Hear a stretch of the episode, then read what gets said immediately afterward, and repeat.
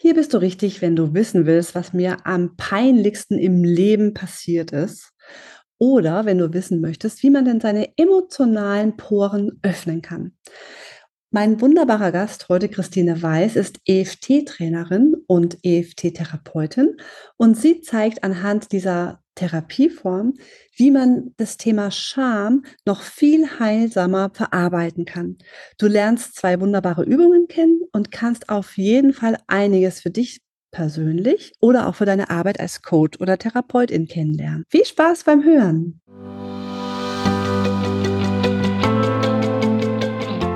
Du hörst den Podcast Geiler Coachen mit Tanja Klein. Hier zeige ich dir tolle Tools und Interventionen für ein noch wirkungsvolleres Coaching-Ergebnis für dich und für deine Klientinnen und Klienten. Mein Ziel ist es, dich noch erfolgreicher zu machen, damit du von diesem Traumjob gut leben kannst, auch ohne Non-Stop-Marketing zu machen. Also, los geht's!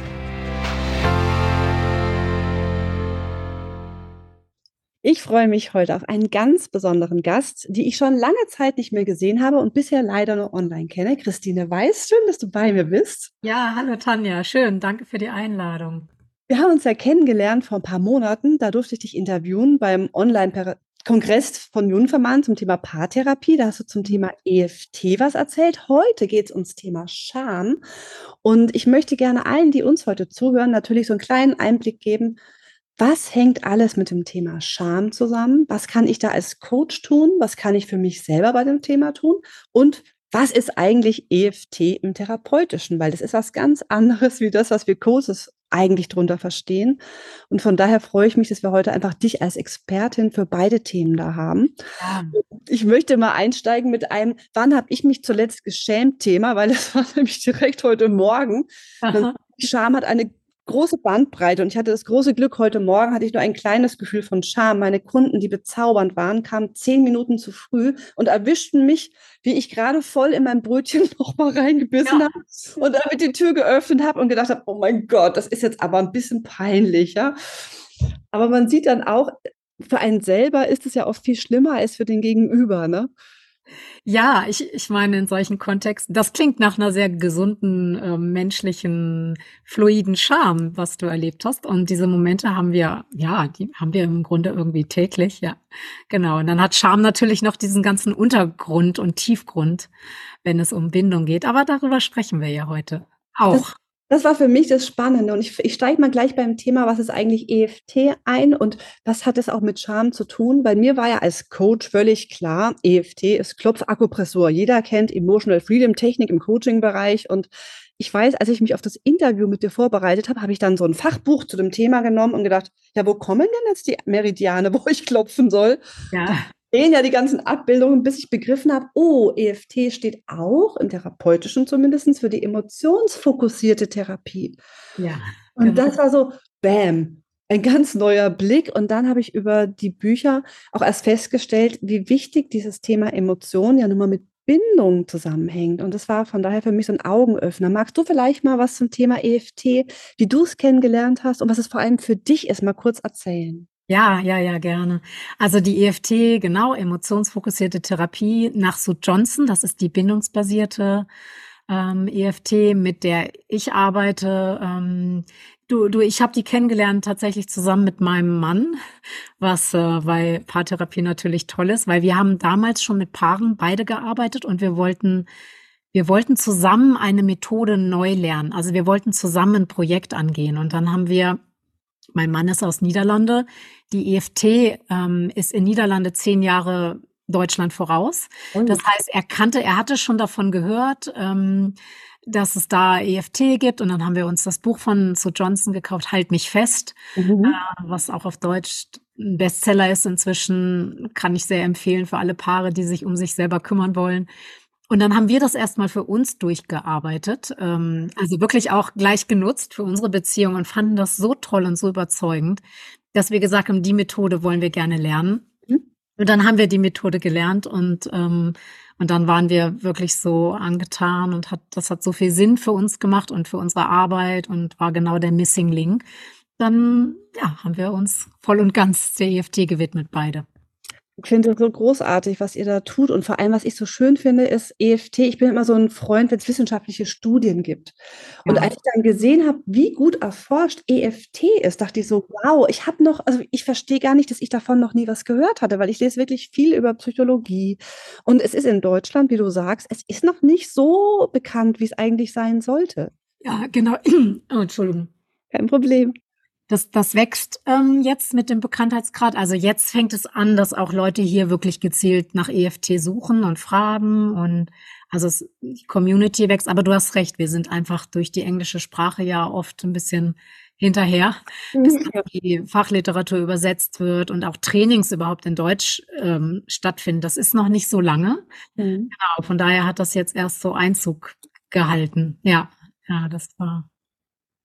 Was ist denn für dich beim Thema Scham der Punkt, wo du sagst, Mensch, die kann, also dieses Thema Scham kann ich gerade mit dem Ansatz der EFT so ganz wunderbar angehen. Was war so für dich so dieser Augenöffner? Ja, ich denke, die, die Brücke in gewisser Weise da drin ist, dass wenn wir mit Paaren arbeiten, wir arbeiten ja mit Bindungen, mit Emotionen, die auf Bindung bezogen sind, also mit den tiefsten und stärksten Emotionen, ähm, weil die haben wir in der Regel in, innerhalb unserer Paarbeziehung, also der wichtigsten Beziehung, ähm, natürlich auch innerhalb von unseren Familien, ähm, auch mit unseren Kindern, aber wir haben jetzt den Fokus auf die Paarbeziehung.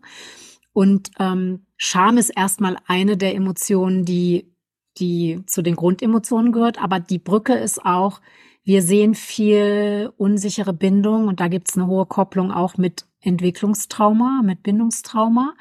Und da ist wiederum ähm, Scham als, als Anteil im Selbst äh, gehört im Grunde oft dazu. Mhm. Und das kann auch auf einem Kontinuum von sehr ausgeprägt sein bis hin, ähm, dass es ein kleinerer Anteil ist, aber wir haben damit zu tun. Und, und ich sehe in meiner Praxis auch, ich habe auch eine ähm, traumatherapeutische Ausbildung ähm, und ich sehe viele Paare, die auch mit Entwicklungstrauma kommen und deswegen auch mit chronischen Schamanteilen kämpfen, ja. Kannst du mal so ein typisches Beispiel bringen? Weil als ich mich vorbereitet habe auf heute, habe ich überlegt, Scham. Mein Gott, wo kann man überall Scham empfinden und wo habe ich das im Coaching sehr häufig erlebt? Und mir sind dann sofort ganz viele Sachen eingefallen. Was Ja. ist denn so ein entwicklungsbedingtes Schamthema, was dir häufig begegnet? Also ganz klar so Dinge wie, dass so der eigene Wert so in Frage steht. Bin ich im Grunde wirklich liebenswert? Mhm. Als wirklich als Grundgefühl. In der Bindungswissenschaft sprechen wir von inneren Arbeitsmodellen. Das geht zurück auf John Bowlby, der ist Begründer der Bindungstheorie. Darauf ähm, basiert auch die EFT. Das heißt, diese inneren Arbeitsmodelle, die geprägt worden sind in, in, in der frühen Kindheit, in der Regel ähm, im Bindungskontext mit primären Bindungsfiguren von ich bin nicht liebenswert, ich bin nicht gut genug. Äh, wenn, du mich wirklich siehst, wie ich wirklich bin, dann wirst du mich verlassen. Also das der Selbstwert, der in Frage steht und zwar ganz tief. Ja, und ich meine, ich, ich kann mich an hunderte von Coachings erinnern, wo das immer Thema war, wo aus verschiedensten Gründen einfach Eltern, ohne dass sie es bewusst wollten, aus Versehen Signale gegeben haben, wo einfach ein Kind manchmal auch falsch aufgefasst hat, ne? Ja, Wo man dann auch mit dem Wissen von hier und jetzt das vielleicht anders einordnen könnte, aber der jüngere verletzte Anteil, der weiß das halt noch nicht und der glaubt halt immer noch, dass er so wie er ist nicht liebenswert ist, ne? Ja, ganz genau, genau. Und ich meine, die Eltern, ja, wir wissen, ne, Eltern geben das an ihre Kinder weiter, was sie selbst erlebt haben, insofern sie es nicht für sich integrieren und aufarbeiten und umso die Generationen über uns natürlich haben natürlich noch gar nicht die Ressourcen zur Verfügung gehabt, die wir heutzutage haben mit Therapie, mit Coaching, mit so tollen Methoden wie EFT oder EMDR ähm, und, und all das. Ja, und das heißt, da war noch viel mehr Weitergabe, auch einfach im, im besten Wissen und Gewissen in gewisser Weise Kinder mit Autorität oder mit Bestrafung zu ähm, aufwachsen zu lassen. Und wir wissen heute, äh, was das für Wunden bedeutet. Also bei der Aufzählung, als ich mir überlegt habe, was sind alles so für Dinge, die mir ähm, begegnet sind, sind viele Dinge, wie du sagst, die so Entwicklungstraumata sind, aber Ja. es sind auch viele Dinge, die manchmal auch erst später zugefügt worden sind. Ich sag mal ganz schlimme Sachen wie sexuelle Übergriffe. Ja, Ja, leider immer die falsche Person sich schämt. Eigentlich sollte sich der Täter in Grund und Boden schämen oder die Täterin, Ja. aber das Opfer hat ja diese Scham und ja. oft das Gefühl, ich habe was falsch gemacht. Ich habe mit Menschen zu tun, die als Vierjährige missbraucht worden sind und denken, sie haben sich dazu aufreizend gegeben mit vier Jahren und denken, sie sind schuld und schämen sich. Ja, absolut, genau. Und dann gesellschaftlicher Kontext. Ich meine, ähm, wenn wir darauf schauen, war das so, insbesondere auch, auch für Frauen. Ich, ich meine, uneheliche Kinder zu haben, äh, selbst ja, wenn die aus Vergewaltigung entstanden sind, äh, nach dem Krieg, äh, also all diese, dieses Transgenerationale da drin, das, das macht so viel Scham und Beschämung. Weißt du, im Bindungskontext sehen wir das so, sichere oder unsichere Bindung entsteht äh, im Grunde im ersten Lebensjahr. Mhm. Und da ähm, sind die Entwicklungsjahre, die ersten Jahre, wo, wo, wo sich alles ausbildet, wo die Autonomie entsteht, dass ich und du, äh, wir aber komplett abhängig sind von unseren Bindungsfiguren. Und wenn da unsichere Bindung entsteht und dann später Traumata, sexueller Missbrauch, Übergriffigkeit, Mobbing, ähm, dann verstärkt das natürlich die Schamwunde. Mhm. Und, und dann kommt auch die Scham über die Scham. Und natürlich diese Übergriffe, wie du es beschreibst, die, die sprengen die Grenzen und, und dann kommen ähm, diese Tätergefühle, äh, die, die, die dann übernommen werden, weil es auch keinen Puffer gibt. Sichere Bindung ist schon ein Puffer auch gegen spätere Traumata. Mhm. Oder das Integrieren von späteren Traumata. Weißt du, was ich immer so spannend finde? Ich habe ja manchmal wirklich Menschen, die hatten leider nicht die Chance, sicher gebunden zu werden. Genau. Ne? Ja. manchmal ist es ja wirklich, wenn die Mutter zum Beispiel eine posttraumatische Belastung hat äh, oder einfach halt eine postnatale Depression und konnte ja. das Kind einfach nicht so spiegeln, konnte nicht dem das geben, der Vater vielleicht viel auf der Arbeit. Und wie erlebst du das, wenn so ganz früh, ich sage eigentlich wirklich in der Anfangszeit, keine sichere Bindung war? Erlebst du, dass diese Menschen trotzdem eine Chance haben, später in ihrer Paarbeziehung sich sicher zu binden? Oh ja, auf jeden Fall. Und das ist das Tolle, das besagt auch tatsächlich die wissenschaftliche Grundlage, speziell auch von der EFT. Ähm, da gibt es ähm, äh, doch, doch wirklich schon arbeiten, die in diese Richtung weisen, die sagen, ja, wir können als Erwachsene, wir können wirklich unsere Bindungs, äh, unser inneres Bindungserleben sicher machen. Wir können das bewältigen. Äh, vielleicht nicht in jedem Kontext, das hängt natürlich von vielem ab, vielem biografischen. Aber ja, die EFT-Paartherapie möchte genau das. Unsicher gebundenen Partnern, die mit unsicheren Bindungsstilen ähm, groß geworden sind, dass die in ihrer Bindungsbeziehung im Hier und Jetzt wirklich einen sicheren Boden schaffen miteinander und korrigierende emotionale Erfahrungen machen. Und jetzt kommt für mich die spannendste Frage, wie macht ihr das denn? Ich meine, Sachen habe ich ja schon gelesen, ne? aber ja. ich finde das so faszinierend und ich weiß so, ich finde, das ist so eine gute Botschaft, weil es gibt so viele Menschen, die hatten halt nicht das Glück und die können ja nichts dafür und die leiden und leiden. Ja. Ne? Wie, wie kriegt ihr das hin? Ja, wir haben so mh, hm, wie natürlich irgendwie jeder Ansatz hat ja so ein Modell und wir haben auch eine konkrete Landkarte und wir haben verschiedene Phasen. Ich meine, der erste Schritt ist, ist wirklich das Bewusstwerden im Bindungskontext und zu erkennen, was sind meine Schutzmuster im Hier und Jetzt, die genau verhindern, ähm, dass ich jetzt sichere Bindung zu meinem Partner haben kann. Also es geht schon darum, auch diese Selbsterkenntnis zu bekommen und dann im Kontakt mit dem Partner auch zu erkennen, dass wir in so, wir nennen das negative Zyklen geraten, also als System, das ist auch ein systemischer Anteil in der EFT. Damit starten wir. Und dann auch im Bindungskontext zu verstehen, warum verhalte ich mich so, wie ich mich verhalte? Warum fühle ich vielleicht manchmal gar nichts, weil mein System einfach so im Stress ist, dass es abschaltet, in den Freeze geht? Oder warum fange ich an, so sehr zu kämpfen und meinen Partner ähm, zu kontrollieren oder ähm, Vorwürfe zu machen und, und all das. Und wenn wir das im Bindungskontext ähm, rahmen und erkennen können, dann wecken wir auch ein Stück Selbstempathie. Mhm. Das ist aber nur der erste Teil.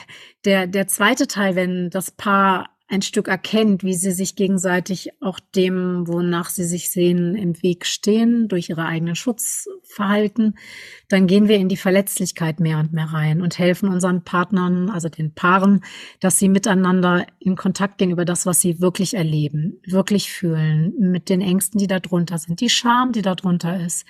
Und wenn dann mehr Verletzlichkeit wirklich im direkten Kontakt zwischen zwei Partnern mehr und mehr möglich wird, dann korrigiert sich etwas in uns drin, weil dann unser System, unser Nervensystem mit all dem der ganze Neokortex, der das dann wieder neu rahmen kann und sagen dann, oh wow, es ist gar nicht so gefährlich, wenn ich mich zeige. Ähm, und wenn ich vielleicht zeige, dass ich mich gebrochen fühle, wenn ich vielleicht zeige, ich fühle mich wie ein Versager. Und wenn ich dir das zeige und ich bekomme dein Mitgefühl als von meinem Partner, meiner Partnerin, dann mache ich eine wirklich neue Erfahrung, die in meinem Gehirn etwas überschreibt, hm, etwas neu vernetzt. Und das fördern wir, ja. Vor allem, weißt du, es geht ja auch so viel Energie verloren, indem ich versuche zu verheimlichen, dass der andere nicht merkt, dass ich Punkt, Punkt, Punkt bin. Und da, wenn man da einfach wirklich es den Rahmen schafft, und ich glaube, das könnt ihr einfach in der EFT gut, und ich versuche das einfach in meiner Arbeit so, dass die Menschen sich so aufgehoben und sicher fühlen, dass sie sich da öffnen können und einfach da mal wirklich mutig hinschauen können. Und ich glaube, dann entsteht einfach wirklich echte Nähe zwischen zwei Menschen. Und ich erinnere mich an ein Paar, das ich längere Zeit schon begleite, wo, wo sich wirklich schwer miteinander tun und wo der Mann immer sagt, was soll ich denn noch machen? Und sie sagt immer, zeig dich verletzlich, zeig dich mir. Und ja. er kriegt es aber nicht auf die Tür, weil ja. einfach so viele Schutzstrategien da sind, weil halt oft so viele Ängste auch da noch sind. Ne? Was passiert, wenn ich es doch tue? Absolut, das ist echt so EFT-Alltag auch. Und dann würden wir zum Beispiel dem, dem Mann in dem Fall, würden wir auch, äh, auch, weißt du, so unsere Akzeptanz geben, ja, es macht Sinn, es ist so schwer, dich zu öffnen. Vielleicht weißt du gar nicht genau, was deine Frau von dir will, weil in deiner Erfahrung, in deiner Bindungsbiografie gab es das nicht. Da gab es keine Gefühle. Als, als Junge wurdest du immer gefördert, stark zu sein und mutig, aber bloß nicht zu weinen. Ähm, deine Eltern haben dir das so vorgelebt. Und jetzt plötzlich steht deine Frau vor dir und sagt, zeig dich und du weißt gar nicht, was du zeigen sollst. Da ist so viel Stress, dass du kaum vielleicht fühlst, was du fühlst. Und ähm, ja, das macht Sinn. Mhm. Und in die Akzeptanz damit zu gehen und ihm auch zu helfen, zu verstehen, ah, deswegen, ich ziehe mich dann zurück oder versuche eine Lösung zu finden. Ich versuche irgendwie praktisch äh, da zu sein für meine Frau, aber emotional. Oh, wow, das ist echt unsicher. Und dann können wir da vielleicht andocken und sagen, hey, ja, diese Unsicherheit darüber, kannst du die deiner Frau zeigen? Kann, kannst du ihr sagen, weißt du, ich weiß gar nicht so sehr, was du von mir willst und wie das geht. Ich fühle mich damit unsicher. Und schon wird sich wahrscheinlich die Tür bei der Frau ein Stück öffnen und ihr Herz, äh, weil, weil ihr Mann damit anfängt, sich zu zeigen. Was ich sehr schön finde, das habe ich auch in den Büchern gelesen, oft fällt es ja Menschen wahnsinnig schwer, in dieser Situation, wo sie eh schon so gestresst sind, die richtigen Worte zu finden. Und ich erlebe das bei der EFT so, dass ihr, ich sage jetzt mal so, Stellvertreter seid. Ihr fühlt euch so ein, dass ihr versucht, die richtigen Worte, die derjenige sprechen möchte, zu finden. Ne? Mhm. Und ihr da so ein bisschen eine Hilfestellung zu geben, gerade weil man da ja noch nicht die Erfahrungen hat. Ja, ja, absolut. Und, und wir machen das wirklich, wie du sagst, das ist so eine Einstimmung, ne? Das ist so, wir, wir entdecken vielleicht selber in uns was. Wir haben natürlich ein, ein bindungssprachliches Repertoire, sage ich jetzt mal. Das heißt, wir, diese Sprache der Emotionen, die ist langsamer, die ist oft sehr, sehr einfach. Vielleicht sagen wir manchmal nur, kann das sein, dass du dich allein fühlst? Mhm. Dann tun wir das auch mit unserer Stimme äh, ausdrücken und dann gucken wir, ob es andockt. Und wenn dann unser Klient vielleicht sagt, nee, das ist es nicht, dann können wir fragen, wie ist es dann? Hast du, mhm. hast du selbst ein, ein Bild dafür, was es besser trifft oder einen anderen Ausdruck?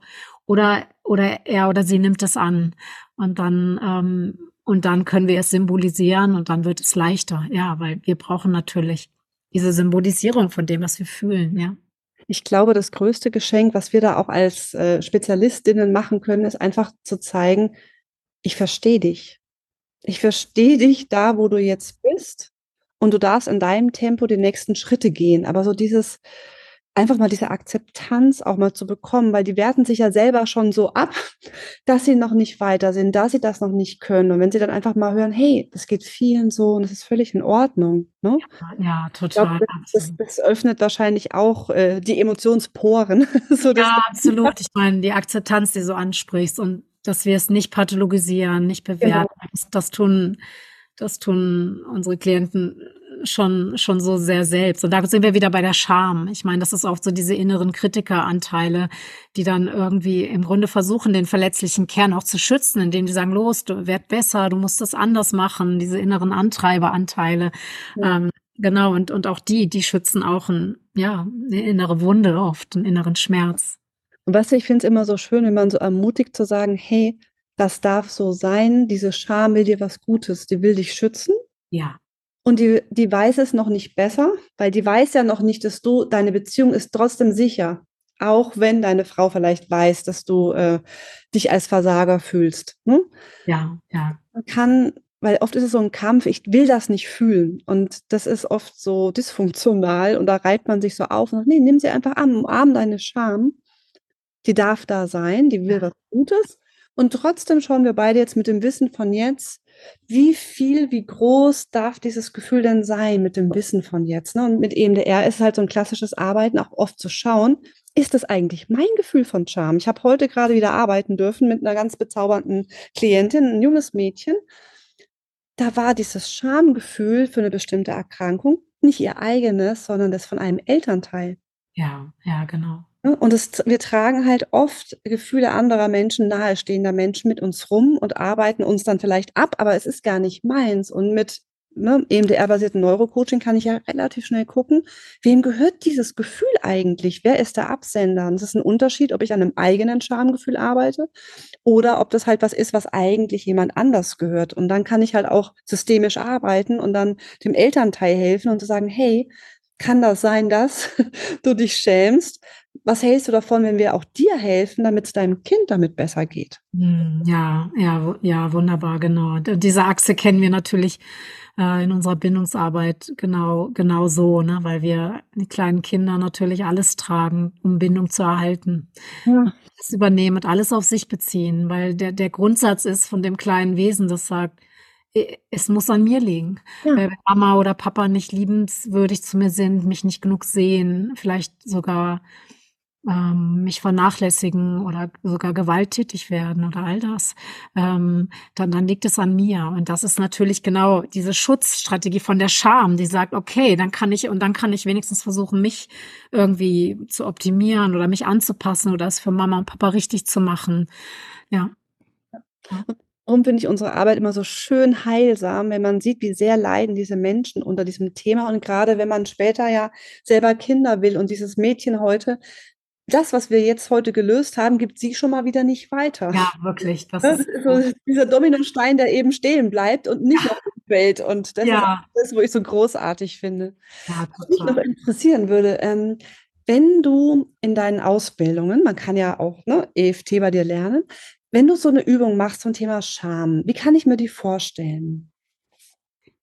Also, ähm, ist spannend. Ich habe gerade letzte Woche wieder ein EFT und Scham äh, Online-Training gegeben und da haben wir verschiedene Übungen. Wir haben eine, die vielleicht besonders interessant auch ist jetzt für, für die Zuhörerschaft hier ja. von uns. Ähm, so einen inneren Anteil, der Scham kennt, ähm, der verbunden ist mit einem jüngeren Lebensalter mit einem jüngeren Selbstanteil, so nennen wir das auch gerne, den, den zu kontaktieren als das Erwachsene selbst, das wir auch sind.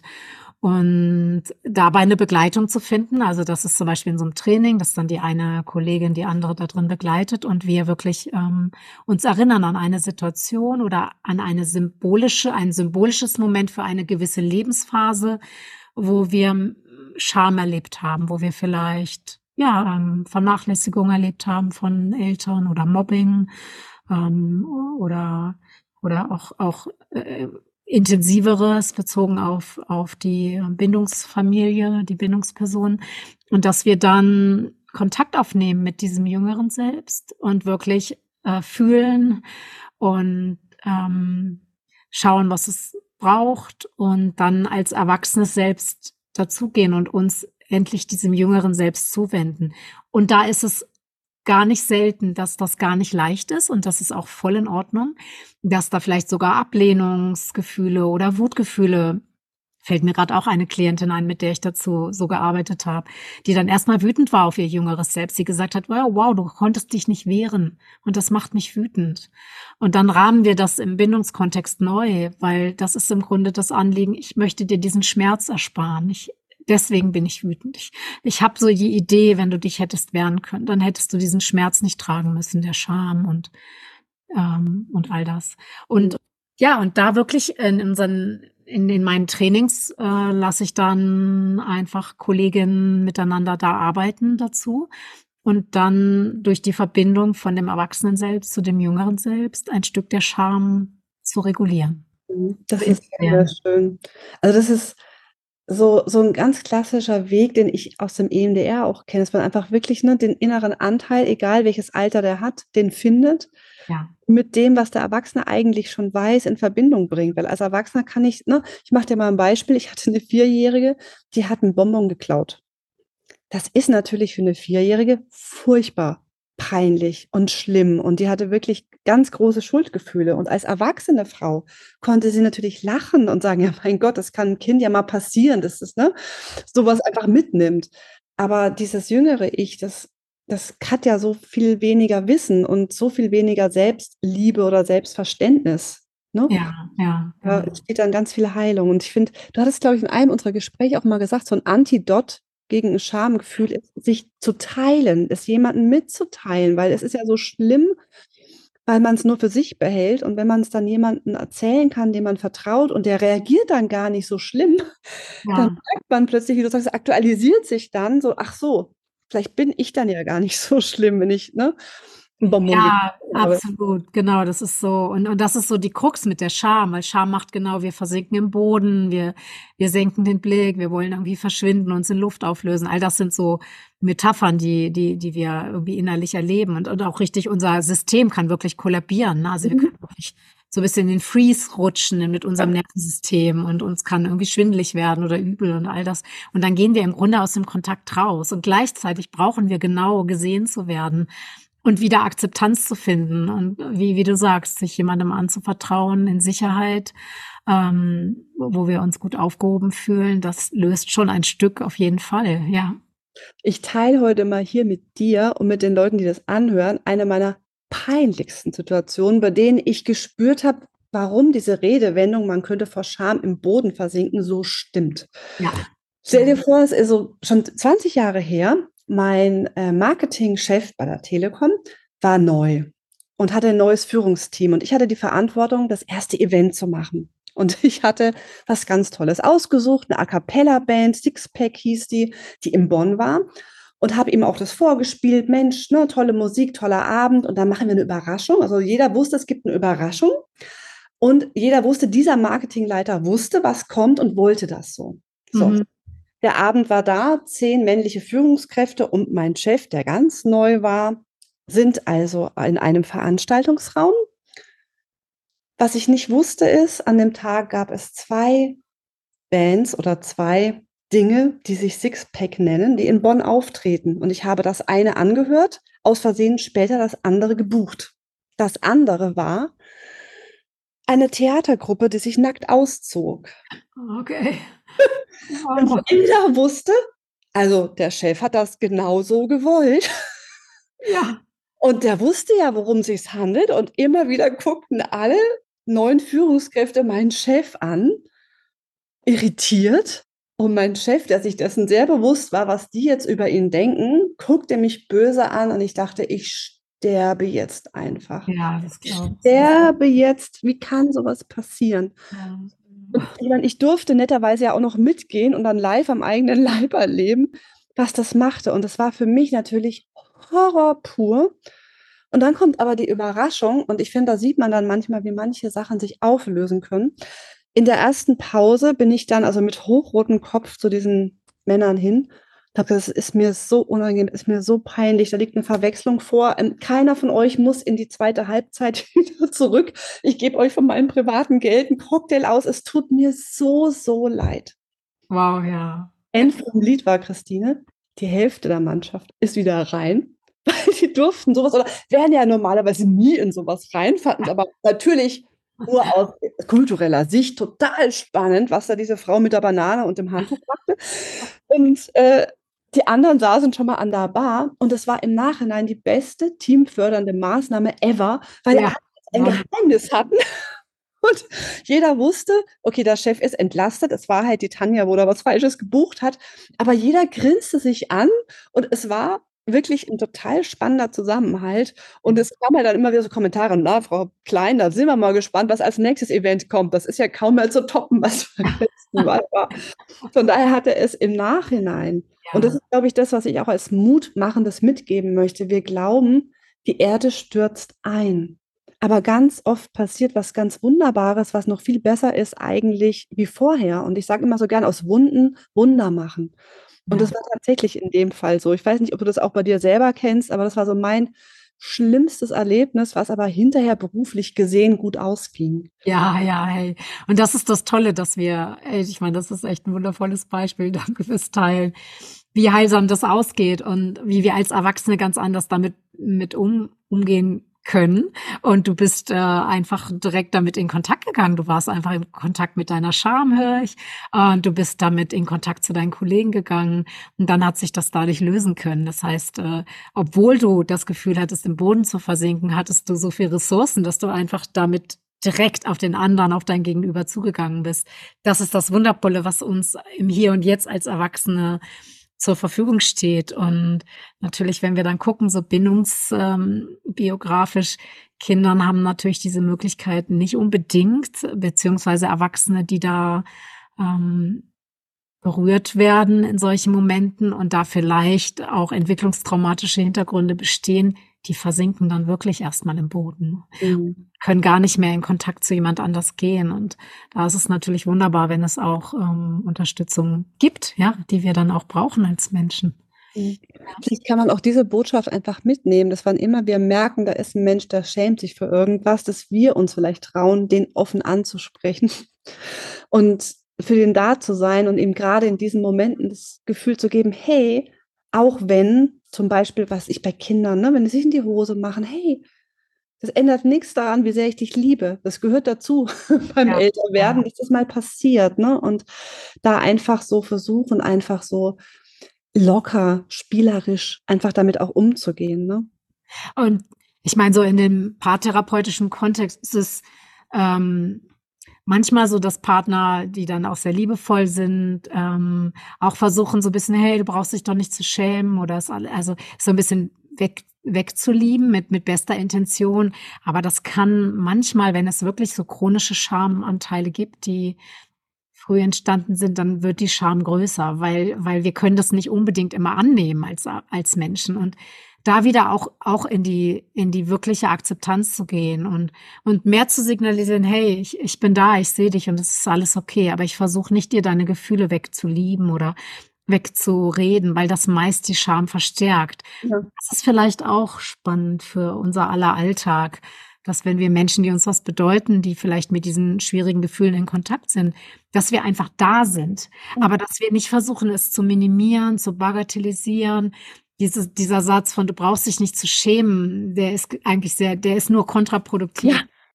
Und manchmal ist es in Bindungsbeziehungen auch so, dass es auch Partner verärgern kann, so: „Ah, jetzt schämst du dich.“ Und, äh, ich schmunzel jetzt, weil das so menschlich ist. Also, wir haben so die ganze Palette von emotionalen Reaktionen, je nachdem, was es bei uns triggert. Das heißt, die Message vielleicht auch zu sagen: „Und es ist okay, dass es nicht so einfach ist.“ Ähm, und und wenn wir das nicht annehmen können, vielleicht, dass jemand mit uns mitfühlt, dann ist das auch sehr menschlich. Und das ist auch in Ordnung. Das sind einfach Wachstumsschritte, ähm, sich kennenzulernen, sich selbst, ja, mit seinen Gefühlen zu beschäftigen, auch mit der eigenen Scham. Ja. Ich möchte noch ein letztes Thema vielleicht dazu anreißen, was ich auch oft im Coaching erlebe und grade bei Frauen, was ja auch leider verschiedene Hintergründe hat, warum's so weit kam, dass viele sich auch schämen für ihre sexuellen Bedürfnisse. Ja, Weißt du? Und das tut mir dann immer so leid, weil in der Regel sind es ganz normale Bedürfnisse, die die einfach die Frauen haben und wo aber, ob's jetzt die Kirche, die Gesellschaft, die Großeltern, wer auch immer, einem das Gefühl gegeben hat: „Ne, das darfst du nicht fühlen. Das darf nicht so sein.“ Ne, und da einfach wirklich zu erlauben und sagen: „Nein, es ist okay, ich darf dieses Bedürfnis haben. Das ist was Normales. Das ändert nichts an meinem Wert, wenn ich jetzt die oder die andere Praktik schön finde“ oder so was, ne? Ja.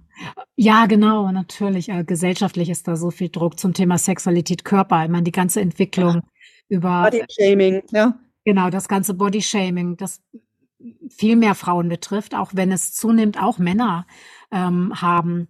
Ähm, ich habe auch gerade so eine Klientin, die mir so am Herzen liegt, die auch so viel Bodyshaming hat mit sich selber ihr Leben lang und das irgendwie auf unsicherer Bindung gewachsen ist, wo sie auch zu viel alleingelassen wurde, auch vernachlässigt, immer das Gefühl bekommen hat von von zu Hause, irgendwie bin ich auch nicht gut genug, ich bin zu dünn. So, sie, die, die wirklich von ihrer Familie das gehört hat und dann ist sie damit irgendwie in die Pubertät gekommen, damit ins Erwachsene-Leben gekommen, die so viel Scham hat über ihren eigenen Körper und eine wundervolle, einfach eine, eine wundervolle äh, junge Frau, die sich so auf den Weg macht, sich bewusst zu werden und sich zu entwickeln und, und zu wachsen. Doch es ist ein Riesenthema und, und ihr versuche ich zu helfen, einfach mit, dass wir, wir wandern so durch ihre Biografie und durch diese Schlüsselsituation von, von wo sie diese Scham irgendwie erlebt hat. Und, und jetzt kann sie mit dem Hier und Jetzt irgendwie anders zu ihrem jüngeren Ich gehen und sagen, hey, du bist genau okay, so wie du bist. Und du bist schön, so wie du bist. Oh, schön. Ja. Ich würde gern am Schluss vielleicht noch einen Tipp mitgeben, der aus EMDR sich ganz oft vielen Menschen hilft, die sich so schämen, weil es ist so einfach. Im letztendlich es, es reicht aus, seinen Körper einfach nur zu spüren. Wo spüre ich denn für diese Situation ein Gefühl von Scham? Und je nachdem, was es für ein Thema ist, es kann ja auf dem Brustkorb liegen, im Bauch, am Hals, an den Augen, wo auch immer. Und einfach, ja. an, es ist so eine Schwere am Brustkorb, einfach nur diese Schwere wahrzunehmen und dann auf eine Art und Weise, die passend ist, Links-Rechts-Impulse zu machen. Das kann sein, man umarmt sich und tappt einfach links-rechts ja, auf die Schulter oder Butterfly-Hack. Und das einfach nur ein paar Minuten machen und abwarten, was verändert dieses Körpergefühl? Wird stärker, schwächer, wandert und es so lange zu machen, bis es plötzlich leichter oder weg ist. Ja. Weil ist es so, manchmal braucht man gar nicht alles verstehen und das Körpergefühl kann trotzdem gehen. Und manchmal kommen auch genau diese Sachen, wie du sagst, diese Verbindung vom inneren Kind-Ich zum Erwachsenen, mhm. automatisiert durch diese Links-Rechts-Impulse auch nochmal leichter. Und von daher möchte ich einfach auch jeden einladen, der uns jetzt zuhört, wenn er so einen Punkt findet, wo man selber merkt, boah, ich merke, puh, da habe ich selber noch ein Thema, es einfach mal auszuprobieren. Und ich ja. bin so dankbar, dass, dass ihr gerade Paaren da so qualifiziert helft, weil ich glaube, das ist im Paarkontext schon sehr, sehr schwierig, da die richtigen Worte zu finden alleine. Ja, wirklich. Und ja, wundervoll. Ich finde das, ich liebe auch diese Arbeit mit dem Körper und das spielt bei uns natürlich auch ein Teil auch eine wichtige Rolle. Aber klar, mit den Paaren ist es so sehr, wo wir so gerne und vielleicht können wir das auch mitnehmen. So wie wäre das, wenn wir Scham in uns fühlen und erleben oder äh, irgendwie unser Selbstwert ein bisschen angeruckelt wird durch was, was wir erlebt haben. Fällt mir jetzt ein, ich habe auch letztens, wo ich mal nach, nach Hause gekommen bin aus, aus meiner Arbeit und dann hatte ich eine Sitzung, wo ich irgendwie das Gefühl hatte, oh, irgendwie habe ich dann nicht mein Bestes gegeben. Ich war irgendwie, da wurde auch so, so ein Teil in mir, ah, bin ich irgendwie gut genug, bin ich überhaupt eine gute Therapeutin, der dann gerührt wurde. Und dann bin ich nach Hause zu meinem Mann und habe, wir hatten, glaube ich, an dem Abend auch irgendwie noch was vor und gar nicht viel Zeit, aber ich habe nur gesagt, Schatz, kannst du mich einfach mal in den Arm nehmen? Oh. Angeschaut und er hat gesagt, hm, hat es eine schwierige Sitzung? So, ja, irgendwie schon. Und dann zu fühlen, dass da jemand ist, der mich einfach hält. Ja, es ist so wunderbar, ne? Ja. So und auch das im Körper zu spüren. Ja. Ähm, nicht alleine damit zu sein und sich zu sagen, hey, wir kennen alle oder wir kennen alle diese Anteile in uns und auch alle Therapeuten und Coaches. Ich meine, wir sollten diese Anteile kennen. Ja, und nicht, glaube ich, ist nicht gut. Weißt du, wenn du immer denkst, ich kann ja alles, ich weiß ja alles, ich, ich habe da. Schamvermeidung. Aus unserer Warte kann das wirklich sein, dass äh, wir damit Scham vermeiden, indem wir einfach diese Scham nicht mehr spüren. Und, und auch das ist ein Schutzmuster, auch das ist sehr menschlich. Aber genau, ähm, wenn wir andocken können an diese Anteile, die sich manchmal irgendwie nicht gut genug fühlen, dann helfen wir so sehr mehr unseren Klienten. Ja, also ich glaube auch so menschlich, wie man ist, sich zu zeigen, ne? Wenn der Klient merkt, boah, die hat jetzt vielleicht auch gerade mal ein Thema gehabt ja. oder ne? Wir sind ja auch nur Menschen und dann kann er sich selber auch leichter annehmen, weil er merkt, ja, okay, das ist wohl doch ganz normal, weil wer redet denn offen darüber, dass er sich für irgendwas schämt. Das ist ja schon nicht so eine direkte Kultur, die wir haben. Wir sind ja schon, was Fehlerkultur angeht, nicht so wirklich toll, weil auch hier ne, A, eine Scham ist oder auch eine Angst, was passiert, wenn ich sage. Ja. Aber ähm, ja, ich fände es so schön, wenn wir da einfach offener sind und man kann einfach sich gegenseitig als Paar oder als Freundinnen und Freunde, Mutter und Kind, man kann sich da so helfen, indem man einfach sagt, ich weiß, ich nehme dich an, so wie du bist. Ja, absolut, genau. Hey, und ich genau, und ich kenne deine schwierigen Gefühle, ich kenne die auch und damit zu sein und zu sitzen. Und du hast recht, äh, lass uns über Scham sprechen, lass uns ja. Äh, mit den Menschen, wo wir merken, da ist es sicher und da vertrauen wir, ja, dass wir darüber reden und dann bekommen wir korrigierende Erfahrungen, die wir sonst nicht bekommen. Also ich bin jetzt nicht der große virale Marketing-Mensch, aber man könnte rein theoretisch eine Schamoffensive starten, so Scham Me Too. Ja. einfach, einfach offen schreiben, ja, ne? so wie ich jetzt heute über Sixpack erzählt habe. Was ist bei dir? Und ich glaube, wenn jeder offen einfach seine Schamwunde sich zeigen würde, dann würden wir alle merken, wir sind nur Menschen und dann kann man sich viel leichter annehmen, weil wir sehen, jeder rennt damit rum. Nur der eine kann es besser maskieren und der andere halt nicht so. Ja, naja, das ist richtig. Hey.